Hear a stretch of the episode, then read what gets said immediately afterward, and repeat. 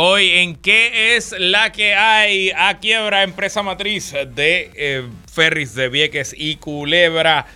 Cooperativas y ente que los regula pide a la Junta de Control Fiscal que se salga del paso y los deje operar de fuera de promesas. Spoiler alert, la Junta dijo que no.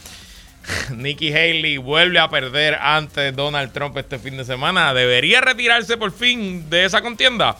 Les cuento mis impresiones y hablamos un poquito de inteligencia artificial. La semana pasada trajimos el primer tema, yo creo, de inteligencia artificial relacionada a la campaña en 2024. Hoy quiero un poco salirnos específicamente de Puerto Rico y hablar de cómo yo veo el desarrollo de esa tecnología y cómo puede afectar la vida de todos y todas en el corto y largo plazo. Así que todo eso y mucho más en qué es la que hay que comienza ahora.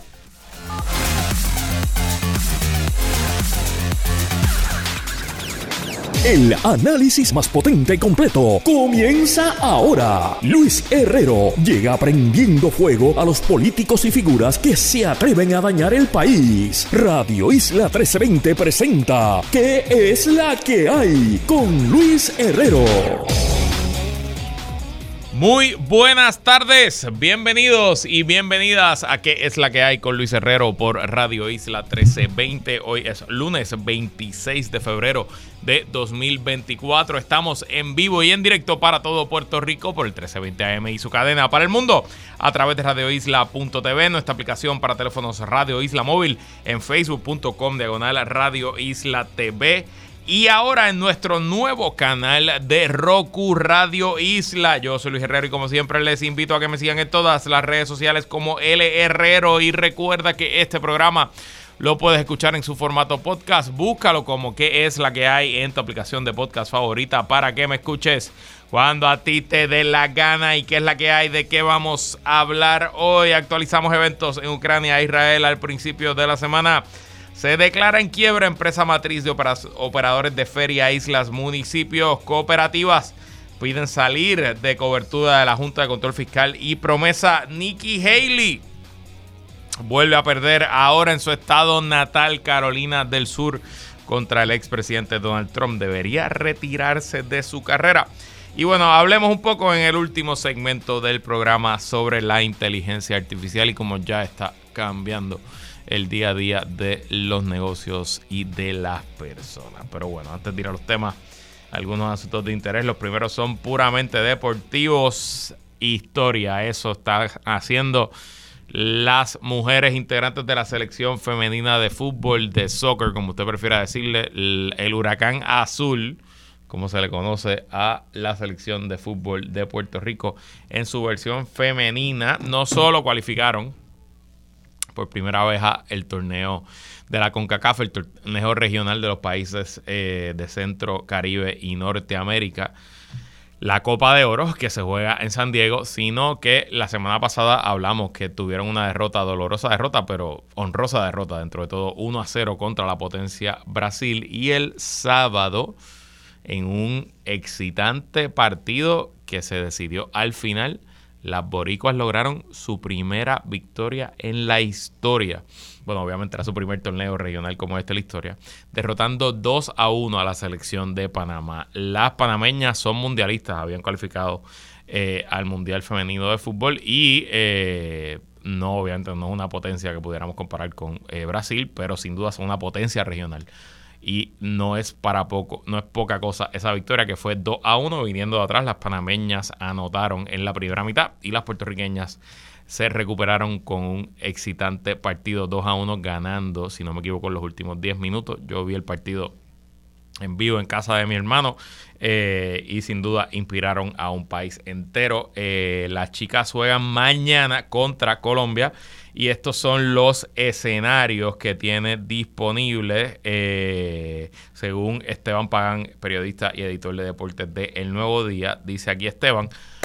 Puerto Rico podría llegar al partido del martes con el boleto a cuartos de final en mano si República Dominicana es capaz de empatar o derrotar a Argentina el grupo A el lunes. No sé, ese partido presumo que todavía no se ha jugado, así que si las dominicanas hoy le ganan a Argentina, Puerto Rico cualifica a los cuartos de finales. Por otro lado, si Argentina derrota a las dominicanas, obligaría a Puerto Rico al menos empatar ante Colombia y así alcanzar las cuatro unidades de no conseguir la ayuda de República Dominicana, las, las, boricuas igual pueden obtener su boleto con una victoria sobre Colombia. Este resultado catapultaría a Puerto Rico sobre Colombia en el grupo B, incluso en caso de una improbable victoria de Panamá sobre Brasil en el otro partido del grupo B, las boricuas podrían aspirar al primer lugar de la llave. Si Puerto Rico pierde contra Colombia, tendrá que esperar el miércoles cuando el grupo se celebre sus últimos partidos para poder conocer la clasificación. O sea, Puerto Rico ahora mismo acumula tres puntos mínimo tiene que aspirar a acumular cuatro puntos. El problema es que eh, un empate contra Brasil pondría, digo, un empate contra Colombia pondría a Colombia en el primer lugar con seis puntos y a Puerto Rico con cuatro. Y si Brasil le gana a Panamá, terminarían con cinco, lo que también pues, nos dejaría fuera del torneo. Así que apoyar a las muchachas, lo importante es ganar y ver si hay una ayudita extra que nos puedan dar las otras selecciones. Ese partido es mañana.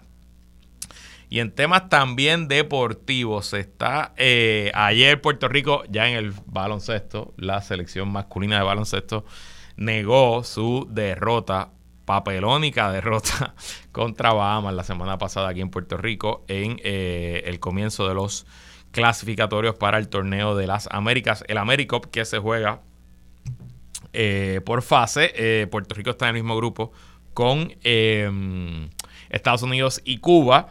Y termina esta primera ronda 1 a 1. Ayer le ganamos cómodamente, convincentemente por 19 puntos a Bahamas en su capital, en Nassau, en Bahamas, con 86 a 67 puntos.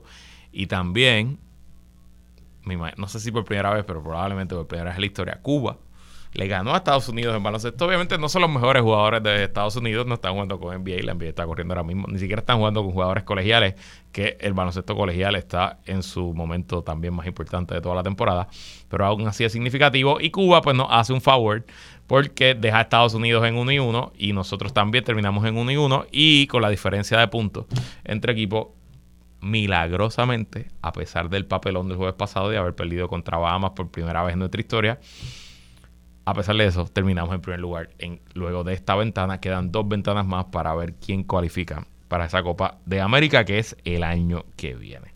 Y siguiendo con el tema deportivo, creo que esto es, es importante destacarlo, porque aunque somos un país rodeado de playas y tenemos muchas playas buenas para practicar el deporte del surfing, yo siento que ahí hay un potencial todavía eh, no explotado al máximo, eh, tanto como disciplina y como deporte para consumo y práctica interna y también como atractivo turístico. Yo siento que Puerto Rico como destino de surfing le falta, no, eh, bueno, sí le falta infraestructura, pero no le hace falta olas, olas tenemos, le hace falta conocimiento, le hace falta que se sepa que estamos aquí y que pueden contar con nosotros, que no todo es Hawái, no todo es el Pacífico Sur, también el Caribe. Hay buenas olas y de esas olas probablemente las mejores estén en Puerto Rico. Y todo eso lo digo en el marco de que este fin de semana comenzó el Mundial de Surfing, que entiendo que no es la primera vez que se celebra en el país, pero es la primera vez en décadas que se hace. En un destino como Arecibo, que les confieso, yo no necesariamente identificaba como un destino para el surfing, pero bueno, ahí se está organizando y todo apunta a que está siendo un gran éxito. Anecdóticamente, en lo que es mis amistades en Facebook y en Instagram, mucha gente participó este fin de semana, tanto en los eventos deportivos, obviamente desde la orilla viendo a los competidores, también en los eventos artísticos. Hubo un concierto de eh, la banda argentina de reggae Los Cafres el sábado. Ayer hubo otro concierto de la banda de reggae local Gomba Yavari, que punto de privilegio personal, el saxofonista es un muy, muy, muy talentoso músico de nombre Ángel Adrián Herrero. Sí, es mi hermano. Saludo a Ángel Adrián Herrero Mundo, eh, que estaba ahí tocando el saxo y rompiéndola. Y según reporta hoy el periódico, el primer fin de semana del Mundial de Surfing fue catalogado como un éxito de asistencia y competición por el presidente de la Federación de Surfing de Puerto Rico, Oscar Martínez, quien estimó que el sábado acudieron entre 15 mil y 18 mil personas para disfrutar del evento. Esto ha sido lo, de igual forma, entiende que el domingo pasaron entre 12 a 15 mil almas. Esto ha sido lo más grande, el evento de surfing más grande, yo te puedo decir, en los últimos 20, 30 años, quizás en la historia. Lo más importante, toda vez que es un evento clasificatorio olímpico, es que lo mejor de lo mejor del mundo está aquí. Los LeBron James del surfing están aquí surfeando y lo mejor de todo es que nuestros atletas se han metido contra ellos y están de tú a tú. El torneo se lleva a cabo en la playa La Marginal de Arecibo, que es una playa que está en pleno casco de eh, Arecibo y eh, bueno, pues durará toda esta semana y durante el próximo fin de semana esperemos que se siga llevando con éxito y que sea el comienzo de un renacimiento en la disciplina y de atraer eh, aficionados del surfing a Puerto Rico durante todos los años. Y mañana, no hay mucho tema político hoy, pero mañana arrancan las temporadas de encuestas. El periódico digital Noticel anunció que comenzando mañana publicará su segunda entrega de esa encuesta de cara al 2024, comenzando con las primarias de los partidos. No sé si empezará con el PNP o el PPD, mañana veremos. Presumo que tendremos un día PNP, otro día PPD o viceversa. Y al tercer día ya anunciaron también el, eh, periódico que harán los cruces de cara a la elección general, que preguntaremos Pedro Pierluisi versus eh, Jesús Manuel versus Juan Dalmau versus Javier Jiménez. Y después preguntaremos Jennifer González, Jesús Manuel, Zaragoza. Y usted cambie más o menos, pero tendremos la primer atisbo de datos de información. Mi percepción eh, es que ambas carreras se han cerrado y no me extrañaría que veamos, en cuanto a las primarias, no me extrañaría que veamos eh, empates las dos carreras, tanto en el PPD como en el PNP, o que alguno de los candidatos o candidatas, en el caso del PNP, tenga una pequeña ventaja. Pero esa es mi percepción. Veremos mañana qué nos dice esta primera entrega de la encuesta de Noticel y estaremos analizándolo durante toda la semana. Y bueno, vamos como hacemos todas las semanas todos los lunes a un eh, resumen de lo que está ocurriendo a nivel internacional, específicamente en eh, la, zona de Ucrania, tras la invasión rusa a Ucrania, y también de la crisis en Medio Oriente, específicamente en Israel. Comenzando en Ucrania el sábado pasado, se eh, cumplieron dos años de la invasión rusa y al pasar balances de esos dos años, pues me parece que hay varias conclusiones. Primero, que no creo que nadie, ni los planificadores rusos, ni los planificadores ucranianos, ni los observadores de Occidente pensaron que esto iba a durar tanto tiempo, que esta guerra iba a terminar, que iba a durar dos años, y peor aún que a dos años no se iba realmente a saber a ciencia cierta cuándo habría un fin. Hay un dicho de que se sabe cuándo se comienzan las guerras, no se sabe cuándo se terminan, y creo que eso es lo que está ocurriendo ahora mismo. Eh, todo el mundo presumía, y yo recuerdo bien el primer día de esa invasión aquí en este programa, que todavía estaba Jorge Dávila con nosotros, estábamos hablando y dando por sentado que Rusia terminaría con el ejército ucraniano en pocos días. Estábamos hablando en esa época, lo recuerdo bien ese primer día, que ya dábamos por cierto las noticias que salían de Rusia de que en los ataques iniciales Rusia había acabado con la Fuerza Aérea Ucraniana, eh, que venían ataques aéreos que estaban tomando regiones de la capital, eh, que Kiev iba a caer en pocos días, nada de eso ocurrió. Eh, pero también tenemos que admitir que a, pesar, a pesar de ese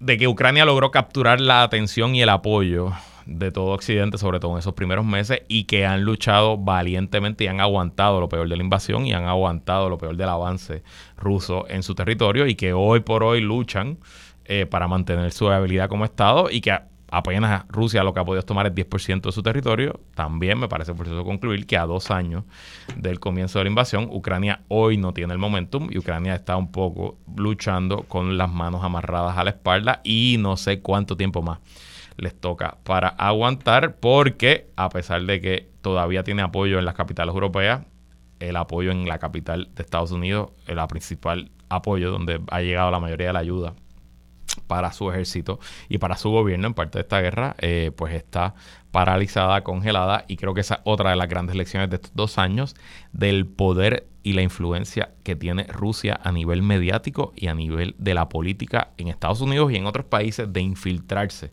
ya sea directamente o a través de testaferros, terceros o los medios que controla, para ir minando eh, el apoyo eh, de, cierta, de ciertos grupos, ¿no? Y un poco pues irle quitando el apoyo a Ucrania a largo plazo. Creo que es una de las cosas más importantes de todo este asunto. Y me parece que hoy por hoy tenemos que decir que aunque es lento y le falta un montón, el momentum en el campo de batalla lo tiene Rusia. De hecho, este fin de semana el presidente ucraniano Zelensky dijo por primera vez la cifra de lo que su gobierno estima son la cantidad de soldados muertos ucranianos y dijo que solamente han muerto 31 mil soldados. Y a mí, pues, tengo que admitirle que se me hace muy difícil creer esa cifra. Yo no creo que decir que 31 mil soldados es lo único que ha perdido Ucrania en el campo de batalla.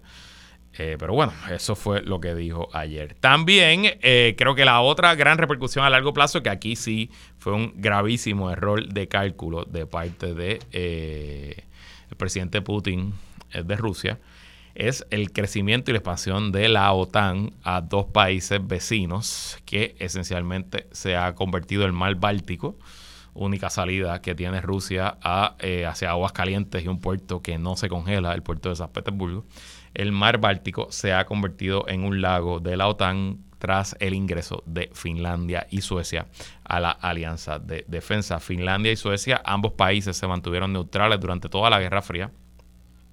Eh, Suecia se mantuvo neutral incluso en la Segunda Guerra Mundial. Suecia no participó en la guerra eh, ni contra el fascismo ni contra el comunismo de ninguno de los lados. Finlandia fue eh, técnicamente aliado de los poderes centrales, de los poderes alemanes, pero en su guerra contra Rusia.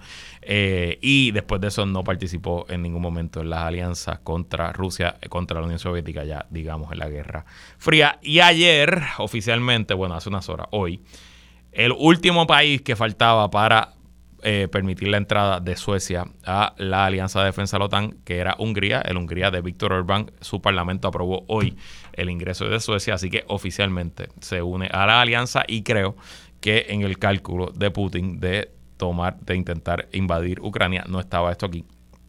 Y un poco ha cambiado el balance de las fuerzas en Europa del Este. Y bueno, eso en cuanto a Ucrania, en cuanto a Israel, seguimos todos pendientes, observando, aparentemente hay cierta apertura de parte de... Eh, de parte del ejército israelí de intercambiar prisioneros de alto calibre, incluyendo algunos que han sido encontrados culpables por asesinato y terrorismo, del lado palestino, intercambiar esos prisioneros por los rehenes que aún quedan en manos de Hamas en territorio de eh, territorio palestino. Ustedes recordarán que en algún momento entre noviembre y diciembre hubo un cese al fuego de más o menos una semana y durante ese cese al fuego hubo un intercambio de prisioneros y salieron doscientos y pico de rehenes que estaban bajo manos palestinas a cambio de unos cuantos cientos de prisioneros que estaban en cárceles israelíes. Luego de eso, eh, ninguno de los esfuerzos ha sido exitoso y en parte porque Israel se ha negado a entregar a los prisioneros de más alto calibre, los prisioneros que eh, pues, son más importantes para el gobierno de Hamas en el West Bank y em, en la franja de Gaza, perdón, en la franja de Gaza, no el West Bank, el West Bank es en Jordania. Em, y pues vamos a ver si parece que ese tranque, ese muro de contención en el gobierno israelí se está rompiendo y hay mayor apertura de ese tipo de negociación que quizás llegue a un cese al fuego, aunque sea temporero. Pero mientras todo esto ocurre, todavía aparenta que Israel y su ejército se moviliza para hacer una ofensiva a gran escala de la ciudad de Rafa en el sur de la franja de Gaza, frontera con Egipto. Eh, de ser así, la situación eh, humanitaria ya grave se agravaría muchísimo más porque, como saben, fue a Rafa, en el sur de la Franja de Gaza, a donde el ejército del gobierno israelí mandó a los refugiados y a los palestinos que estaban huyendo de los bombardeos y de la invasión en el norte de esa región. Así que todo está muy complicado, tristemente todo suena a más o menos igual a como sonaba hace una semana, la tragedia y la muerte son la orden del día en el Medio Oriente y hay poco, quizás nada, que usted y yo podamos hacer al respecto, más allá de condenar los abusos de una guerra que es por todos lados se le ha salido de control al gobierno de Netanyahu y que está muy lejos de lograr su objetivo de acabar con Hamas, que por el contrario me parece que está radicalizando a más personas y generando mayores reclutas a la causa del grupo terrorista Hamas. Y bueno, pasando ya a temas locales, esta historia ha generado mucha noticia hoy y cierta preocupación, pero por lo menos de mi lectura, no creo que la preocupación deba estar ahí. Hablo específicamente de la quiebra que anunció eh, la empresa matiz de HMS Ferries, eh, Hornblower, que es el nombre de la empresa, que se acogió a la protección federal de la ley de quiebras. Leo este artículo de Gloria Ruiz en el nuevo día.com. Eh, la compañía Hornblower eh, alega que no ha podido recuperarse de los estragos operacionales que le causó la pandemia del COVID-19. La quiebra se radicó en el distrito sur de Texas. En su petición de quiebra, radicada a mediados de la pasada semana, eh, incluyó la solicitud de la matriz, así como las de otras 103 afiliadas, incluyendo HM Ferries, que opera en Puerto Rico. O sea, esta empresa Hornblower, que es una empresa multinacional que maneja 103 empresas de transporte marítimo en todo el planeta con diversas funcionalidades, no todas son ferries, no todas son cargas, habrá un poquito de todo. Incluyó a HM Ferries en su quiebra, pero dice aquí Hornblower establece que la administración conjunta de estos casos del capítulo 11 proporcionará una gran conveniencia administrativa sin perjudicar los derechos sustantivos de ninguna parte interesada. Al radicar quiebra por capítulo 11, la matriz Hornblower, la matriz de HM Ferries, HMS Ferries, se está eh, acogiendo al plan de reestructuración de deuda, al plan de reorganización de deudas, que en una quiebra no significa el fin de la operación ni la muerte de la empresa. Eh, ese es el capítulo 13, que es esencialmente el cierre de la empresa, liquidar lo que queda, pagar las deudas en el orden que establece el código de quiebras y nos fuimos cada cual para su casa. En el caso de la reorganización, eh, la empresa acude a la protección del tribunal de quiebras para que sus deudas no puedan ser ejecutadas en el tribunal, los cobradores no puedan y los acreedores no puedan ir en contra de los bienes de la empresa y también obliga, y esto hay gente que argumenta que es eh, uno de los de las principales fortalezas de por qué Estados Unidos se convirtió en la potencia económica es que tiene un sistema de quiebra robusto y que el gobierno protege a las empresas eh, cuando lleguen a un momento de vulnerabilidad económica y les permite acceder a mejores condiciones con sus acreedores, con sus deudores y un poco eh, abrir, sacar una nueva página y con eso pues eh, robustecerse. Esencialmente la quiebra para una empresa multinacional como esta le abre todo, eh, pone todo sobre la mesa y se le permite entonces a esa empresa con la protección del Tribunal Federal y obviamente los acreedores no son mancos, van con sus abogados y también van a argumentar sus casos, pero al final, dure un mes, un año, diez años, al final se supone que esta empresa Hornblower termine más fuerte, en una condición financiera más sólida que como estaba antes de la quiebra. Así que a mí, dada esta circunstancia, a mí no me preocuparía hoy, hoy no me preocuparía de eh, la operación de las lanchas de Vieques y Culebra, porque la matriz se fue a la quiebra. Claro, hay que estar pendiente, porque si llega a eh, hacerse aún peor o a eh, complicarse aún más la situación financiera de Hornblower, pues entonces sí pudiéramos ver un efecto directo. Y de hecho, la quiebra es bastante grande. Dice aquí, Hornblower estima que tiene entre 10.000 y 25.000 acreedores que sus activos no superan los mil millones de dólares, pero sus deudas son mucho más altas, pues se estiman entre mil millones y diez mil millones. Su sede principal está en California, pero tiene oficinas en ciudades como Boston, Massachusetts, Chicago, Londres, Nueva York y Ontario, en Canadá. En septiembre de 2021, el gobierno de Puerto Rico formalizó una alianza público-privada con HM Ferries para proveer los servicios de transporte marítimo de San Juan a Cataño y desde Ceiba hacia Vieques y Culebra.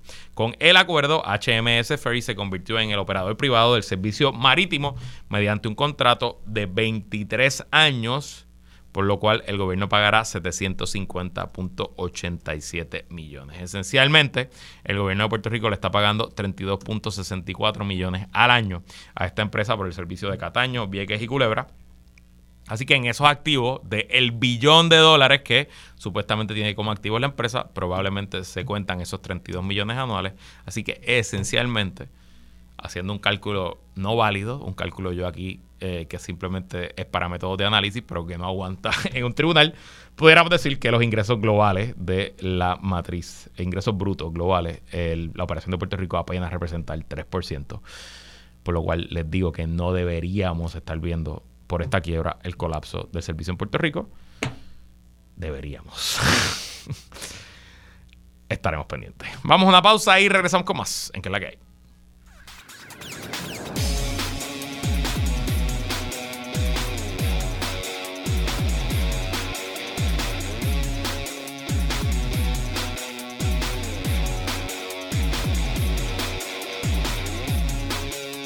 Sigue conectado con Radio Isla 1320. Estás escuchando ¿Qué es la que hay? Con Luis Herrero. Somos el sentir de Puerto Rico. Seguimos con el análisis en Radio Isla 1320. ¿Qué es la que hay? Con Luis Herrero. Bueno, sí, se preguntan dónde está Sonia Valentín. Es que está eh, ocupada con unos ensayos, así que por eso no la tenemos hoy Le enviamos un abrazo y un saludo a la buena amiga Sonia Valentín. Bueno, esta noticia me llama mucho la atención y eh, la, la traigo a colación, no solo para discutir lo que dice la noticia, sino para añadirle a mi teoría de que la Junta de Supervisión Fiscal, que es el nombre real, pero el nombre oficial, pero que realmente es la Junta de Control Fiscal, no tiene ningún tipo de intención de irse de Puerto Rico. Y yo he dicho aquí muchas veces, Junta hoy, Junta mañana, Junta forever, que eh, contrario a lo que quizás fue la intención colonial de eh, los congresistas, sobre todo los republicanos, cuando nos impusieron una Junta aquí para luchar contra la burocracia, entre comillas, lo único que lograron fue crear una burocracia al son de casi 100 millones de dólares al año cuando se consideran los pagos a los consultores, abogados y otros achichincles de la Junta. Y que no hay nada más efectivo que pueda hacer una burocracia que, que justificar su existencia y luchar para su permanencia. Y que no importa quién sea el gobernador o gobernadora en el 2025, no importa si el gobierno de Puerto Rico sigue reportando superávits anuales, no importa si los ingresos siguen subiendo y los gastos siguen bajándose, la Junta buscará la forma y manera de mantenerse en el poder porque las burocracias van a luchar por su permanencia. Y la Junta hoy es una burocracia con todo lo malo, sobre todo lo malo que conlleva dicha, dicho término. Y hago esa introducción simplemente para resaltar la historia de la sección de negocios de hoy del sector cooperativista. El sector cooperativo de Puerto Rico se unió en una sola voz para solicitarle a la Junta de Supervisión Fiscal que excluya a la Corporación Pública para la Supervisión y Seguro de Cooperativas de Puerto Rico, COSEC, de la ley promesa. Esto es una historia de Efraín Montalbán Ríos y es una entrevista en profundo de tres entidades eh, que no son COSEC, pero que son parte del ecosistema cooperativo del país, eh, llámese la Junta de Directores de la Asociación de Ejecutivos de Cooperativas, ASEC, la Liga de Cooperativas de Puerto Rico, que dirige el buen amigo eh, y eh, eh, economista Heriberto Martínez Otero, que ha estado aquí montones de veces hablando de estos temas, y la entidad Inclusive, que es un intermediario certificado por las instituciones financieras de desarrollo económico. Esencialmente, Inclusive es como un grupo que agrupa, valga la redundancia, cooperativas a nivel de todos los Estados Unidos y, si no, si no me equivoco, incluye financiamiento, garantías de dinero, etcétera, etcétera. Los tres directores del grupo se sentaron con el nuevo día ayer a darle esta entrevista en profundo y hablaron un poco de por qué no se justifica que todavía COSEC, entidad local que fiscaliza a las cooperativas, se mantenga bajo el plan de ajuste de la Junta de Control Fiscal y la Ley Promesa. Dice aquí. Eh, las entidades argumentan que COSEC no emitió deuda, que no utiliza fondos del erario público y que por los pasados años ha demostrado un significativo crecimiento financiero del sector. Dice eh, Aurelio Arroyo González, presidente de la Junta Directora de la Asociación de eh, Ejecutivos de Cooperativas. En el sistema cooperativo, al entrar la interpretación sobre COSEC, hay una consecuencia que, que va sobre el sistema, puesto que hay una serie de requerimientos que han establecido los planes fiscales desde el año 2017 hasta el día de hoy, que el sistema eh, y el sistema cooperativo ha ido fortaleciéndose financieramente a pesar de todo lo que ha vivido Puerto Rico desde el 2017 para acá. Los resultados operacionales de las cooperativas reflejaron sobre 3.100 millones más los activos totales de las cooperativas, lo que supone un aumento de 35% en los pasados seis años, así como un crecimiento de un 49% de la cartera de préstamos y 2.400 millones en los depósitos de los socios, lo que posiciona al sector de manera competitiva frente a las instituciones bancarias, de acuerdo al ejecutivo de la Asociación de Ejecutivos de Cooperativas. Dice que el problema que tienen las cooperativas hoy es que al requerir al regulador de las cooperativas cumplir con parámetros de cumplimiento del plan fiscal, se afecta la percepción a nivel internacional, insisto, Heriberto Martínez Otero, director ejecutivo de la Liga de Cooperativas, pues a pesar de demostrar una solidez financiera, es supervisado como si fuera un sistema en quiebra. Hay un tema de expectativas. Por un lado, tenemos un movimiento cooperativo sólido que a su vez fortalece a COSEC no obstante, el mensaje que manda la Junta de Control Fiscal es cuidado, que es un sistema en quiebra y tiene su propio plan, fiscal también, aparte del plan fiscal general, dijo Martínez Otero. Si la percepción es realidad, y es el dicho que se repite y se repite, en temas financieros la percepción de verdad, de verdad es la realidad. y como bien dice Heriberto en sus eh, expresiones al periódico, es muy difícil para el sistema cooperativo local ganar credibilidad a nivel internacional y crecimiento a nivel internacional mientras esté, en teoría, supervisado por una Junta de Control Fiscal que en la práctica no hace mucho sobre COSEC, porque como bien dice Heriberto, digo, como bien dice el ejecutivo de eh, Arroyo González, el ejecutivo de la Asociación de Ejecutivos de Cooperativas, ¿qué puede hacer la Junta para controlar a COSEC si COSEC no está, no está usando fondos públicos? ¿Cómo es que la Junta se mete en la operación diaria de COSEC si COSEC no depende de los ingresos del gobierno de Puerto Rico? ¿Y cómo es que la Junta justifica que se mantenga en control de COSEC cuando COSEC mismo dice, mira, el sector que yo superviso ha tenido un crecimiento de 35% en los pasados seis años? Si la Junta de verdad estuviera en Puerto Rico para poner la casa en orden, asegurarse que no volvamos a cometer los errores del pasado y demostrar que se está haciendo progreso y que la economía de Puerto Rico es una economía eh, reformada donde se, donde se permite y se eh, incentiva la inversión y que las inversiones aquí son seguras, pues no sería una historia de éxito para la Junta decir, miren, falta mucho por hacer, falta mucho por reformar, pero miren ya como este sector logró salir de la quiebra.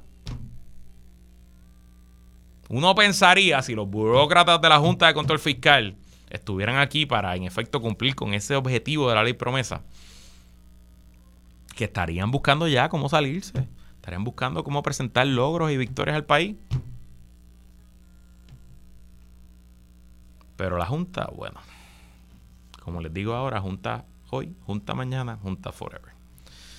En respuesta a un pedido del nuevo día, la Junta dijo que las cooperativas son una parte importante de la infraestructura financiera de Puerto Rico. Como entidad cubierta por promesa, COSEC ha logrado progreso en ayudar a construir un sistema cooperativo más seguro.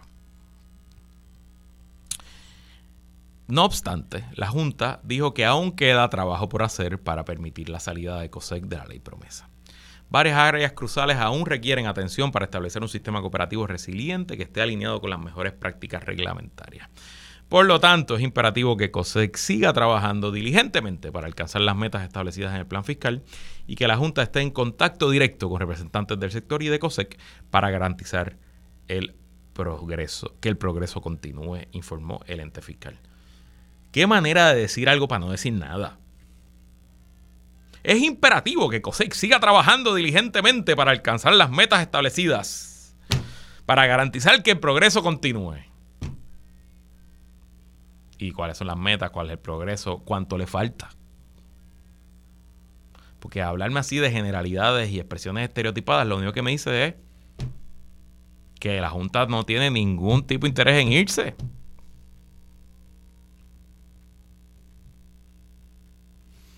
No sé. Yo sé que Heriberto y los ejecutivos de las cooperativas lo hacen de la mayor buena fe y tienen los números para justificar su pedido de que la Junta se salga de administrar COSEC. Pero, vuelvo y digo, Junta hoy, Junta mañana, Junta Forever. Y hablando de Junta, casi se va la luz aquí, está chispeando, yo no sé, en el estudio aquí en Radio Isla. Ha sido un día lluvioso y complicado en la zona metropolitana.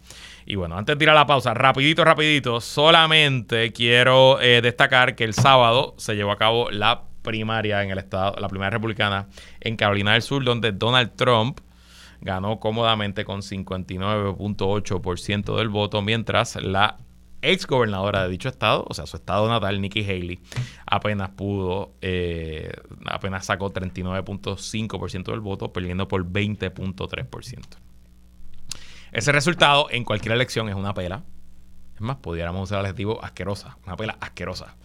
Eh, no hay forma de eh, presentarlo de otra manera. Pero, importante, poquito de contexto. Cuando se ven las encuestas de boca de urna, la pela asquerosa que da Trump se le asocia esencialmente a dos grupos particulares. A los más, más, más, más, más conservadores. Que es un estado extremadamente conservador con Carolina del Sur, pues tiene un gran número de electores muy, muy, muy, muy, muy conservadores y a los electores eh, evangélicos cristianos, white Christian evangelicals, como se les conoce en Estados Unidos, que por alguna razón, a pesar del historial inmoral de Donald Trump, a pesar de sus múltiples escándalos sexuales y a pesar de sus 91 acusaciones, el sector blanco evangélico de, de Estados Unidos lo ve como el líder, lo ve como el Mesías, lo ve como el mejor presidente posible para atender sus intereses bíblicos. Pero bueno, me parece una total locura, pero esa es la realidad. Fuera, en esos sectores, Trump esencialmente sacó 75% del voto a 25% del voto. En el resto de los grupos, conservadores moderados, eh, conservadores con bachillerato, mujeres, residentes de ciudades, hay ciudades en, Carolina del Sur, no son, no son urbes, metrópolis como Atlanta quizás, pero son ciudades grandes. En muchos de ellos la carrera o terminó empate o Haley incluso ganó. Así que me parece que aún con las pelas asquerosas que puede estar dando Trump, es importante resaltar que el Partido Republicano está bastante dividido con la candidatura de Donald Trump y lo interesante es que de 12 a 15% de los que votaron por Haley dijeron que no votarían por Trump bajo ninguna circunstancia en las elecciones de noviembre. Y me parece que ahí es que estaría la clave para una victoria de Joe Biden si en efecto esos números se hacen realidad. Y es, me parece importante siempre destacar que Donald Trump para todos los efectos es un incumbente, un presidente incumbente que está corriendo esta carrera por el Partido Republicano. De hecho, muchos de ellos ni siquiera piensan que perdió las elecciones del 2020. Y estos son resultados muy lejos de ser resultados de un presidente incumbente en una primaria. Para que comparen, en la primaria demócrata, que se celebró hace dos semanas, en dicho estado, Joe Biden tenía competencia y Joe Biden sacó 97.6% del voto. Nikki Haley dice que no se va a quitar. Ha seguido levantando dinero. Mañana se celebran las primarias en Michigan. Trump debe ganar también en Michigan y si no me equivoco en dos semanas el famoso Super Tuesday donde se celebran primarias en una docena de estados. Así que estaremos pendientes y veremos qué ocurre. Nosotros nos vamos a una pausa y cuando regresemos hablamos un ratito de inteligencia artificial. Todo eso y mucho más en qué es la que hay que continuar luego de la pausa.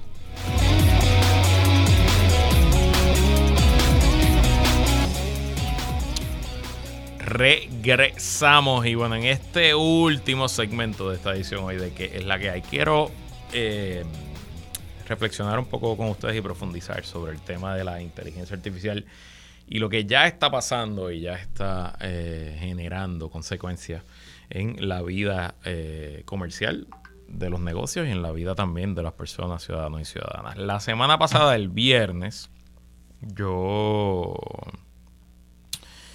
eh, yo les comenté de una foto que estaba dando vueltas en las redes sociales, una foto falsa, alterada, con inteligencia artificial de unos líderes del Partido Popular, que la foto original estaban sonriendo y la foto alterada se veían pues, molestos, con el ceño, con el, el, frungido y, pues, eh, la foto era tan mala que Tomás Rivera Chávez la agarró y la subió como si fuera cierta y empezó a despotricar contra el Partido Popular Democrático. Entonces, pues eso me dio el pie forzado un poco eh, para traer el tema aquí. Yo sé que hay otros compañeros, por ejemplo, yo sé que Jay Fonseca ha hablado bastante del tema de la inteligencia artificial. Eh, y siento un poco que la manera en que se presenta es del lado alarmista y sin duda, sin duda, sin duda. Hay unas amenazas que representa la inteligencia artificial a ciertas profesiones que pudieran eh, pues alterar completamente el mercado laboral, por ejemplo, en el derecho de donde yo pues me entrené profesionalmente en la notaría, en los todo lo que es documentos, eh, litigio de papeles, me parece que eso está presto para ser eh, innovado y alterado por la inteligencia artificial porque la capacidad de las herramientas cada día crece aún más. Pero eso no quiere decir que nos vamos a quedar todos y todas sin trabajo. Lo que yo creo que esto quiere decir es que los trabajos van a cambiar, es más, están cambiando de manera abrumadora les traigo varios ejemplos. La portada ayer del periódico El Nuevo Día, eh, su periódico El Domingo, ¿verdad? Típicamente son reportajes más, eh, más profundos, reportajes que no responden a a noticias del momento, sino que son reportajes que la redacción del periódico trabaja con cierto tiempo y que busca expertos y profundiza. Pues esencialmente era un reportaje que tocaba cómo el Departamento de Educación y los creadores de la política pública dentro del departamento están buscando aprovechar el nuevo empuje en inteligencia artificial para atender el rezago de los estudiantes puertorriqueños eh, tras la pandemia, que han demostrado mucho que la educación a distancia fue un fracaso y se han quedado atrás. No voy a entrar en el detalle, pero eso es una manera, una ejecución de cómo se puede traer eh, estas nuevas herramientas de inteligencia artificial para cambiar la forma. ¿Va a ser exitosa educación o no? Pues, no sé, pero por lo menos me alegra que lo estén pensando. Y esencialmente cuando hablamos de inteligencia artificial, ¿de qué tipo de eh, tecnología estamos hablando? Pues hay muchas formas de inteligencia artificial, pero en síntesis, si yo lo fuera a definir, eh, son tecnologías que utilizan el poder computacional, el poder de procesar datos de los sistemas de computadora más modernos para crear y generar procesos que hace 18 meses, 24 meses, 36 meses se consideraban increíbles. El más famoso de esta tecnología el famoso ChatGPT, que yo lo uso cada día más y estoy seguro que múltiples personas, cientos, quizás miles de personas que me escuchan también lo usan cada día más. Y esencialmente ese sistema de inteligencia artificial es lo que en inglés se le llama un LLM, un Large Language Model, un modelo de lenguaje grande. ¿Y qué hace ChatGPT? ChatGPT se leyó el internet entero completamente, para arriba y para abajo. Todas las fuentes de internet que están disponibles, él las leyó completamente. En español, en inglés, en todos los idiomas que funciona. Y utilizando eh, el algoritmo y cómo se programó ese sistema, pues busca el Internet para contestar las preguntas que uno le hace. Y les doy un ejemplo de la vida real. Pues yo, como ustedes saben, soy consultor político profesional. Tengo ahora mismo, estoy en plena, tengo como, yo les diría, como 14 campañas ahora mismo. Muchas de ellas para alcaldías en distintos pueblos de Puerto Rico. Y hace dos semanas, uno de los candidatos está montando un banco de llamadas para el voto adelantado pues tiene las listas, quiere llamar, dividirse entre sus votos. Eh, pues, eh, bueno, estamos llamando a nombre fulano de tal. Nos interesa, le interesa votar adelantado. Y yo fui a ChatGPT y escribí ChatGPT, eres consultor político en Puerto Rico, está, eh, necesito que desarrolle un guion de teléfono para tal cosa con estos objetivos. Me hizo un primer borrador. El borrador yo diría que era un trabajo, si lo fuéramos a dar nota, era un trabajo como de C menos yo al borrador le hice par de preguntas más para que le hiciera par de cambios, cambié ciertas palabras y luego de eso ya lo puse como en B más y le di copy paste, me lo llevé a mi documento y ahí entonces yo le trabajé por encima. Y en cuestión de 8 a 10 minutos ya yo tenía un guion para un call center, para una campaña política que en, antes de ChatGPT, en vez de 8 a 10 minutos, quizás me hubiera tomado 35 minutos, 40 minutos. Entonces, no fue que ChatGPT me reemplazó a mí como consultor político, pero ChatGPT a mí me adelantó 20 minutos de trabajo. Y si ChatGPT a mí me adelantara 20 minutos de trabajo en 10 tasks al día, pues me adelanta 200 minutos de trabajo. Y esencialmente me está creando a mí casi 3 horas, no, 3 horas y pico de tiempo adicional para yo hacer otras cosas. O sea, me está haciendo a mí mucho más productivo y está haciendo que mi trabajo para mis clientes sea mucho mejor. No me sustituyó, pero me hizo mejor. Yo creo que así es que tenemos un poco que entenderlo. De hecho. Y lo importante aquí no es tenerle miedo, porque esto llegó para quedarse. ¿Y saben cómo, eh, por qué les digo que llegó para quedarse? Porque ahora mismo la empresa más importante del planeta, la de mayor crecimiento, la de los números más increíbles, no es Apple, no es Google, no es Amazon, no es Disney, no es Netflix. La empresa de mayor crecimiento ahora mismo es una empresa que probablemente usted nunca ha escuchado ella, que se llama Nvidia. Se escribe con N, N-V-I-D-I-A. ¿Y usted sabe qué, cuál es, a qué se dedica Nvidia? Nvidia es una empresa que crea chips, microchips, procesadores de datos. Y es la infraestructura, es en los chips de Nvidia donde operan estos sistemas de inteligencia artificial. La semana pasada, Nvidia, que es una empresa pública, yo conozco a Nvidia hace décadas, porque en mi era de gamer, de cuando todavía me gustan los videojuegos, pero ya no tengo tiempo para jugarlos, eh, pues yo seguía mucho las noticias de, de, videojuegos y Nvidia se anunciaba en todos los medios de videojuegos porque los microchips, los procesadores de las computadoras más brutales para jugar videojuegos, los hacía Nvidia.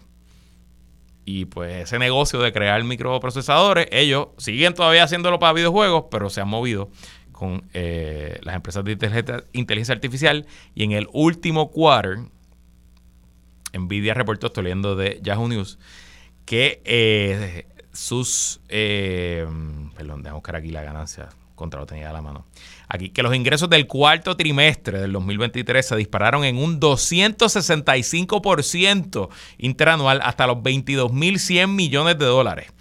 Gracias a las ventas de unidades de procesamiento gráfico, líderes del sector para entrenar y ejecutar aplicaciones de inteligencia artificial. La acción de Nvidia se ha disparado 240% en el último año. Así que si usted hubiera comprado Nvidia al principio del 2023, su inversión ya se hubiera disparado en 240%. Y si lo hubiera comprado en el 2018, ay bendito, si yo lo hubiera comprado, probablemente no estaría aquí, ¿sabes, Alex? No estaría aquí, Natalia. Estarían buscándose un host de inteligencia artificial porque, wow. Así que no le tengamos miedo, vamos a pensar cómo la podemos utilizar, vamos a pensar cómo podemos evitar sus peores abusos y vamos a ponernos en la ola porque si no, nos vamos a quedar atrás. Y hasta aquí esta edición de que es la que hay con Luis Herrero, como siempre, agradecido de su sintonía y patrocinio. Quédese con nosotros, la mejor programación y análisis de la radio puertorriqueña continúa en Radio Isla 1320. Lo próximo, el informe del tiempo con su Hailey López Belén. Hasta mañana.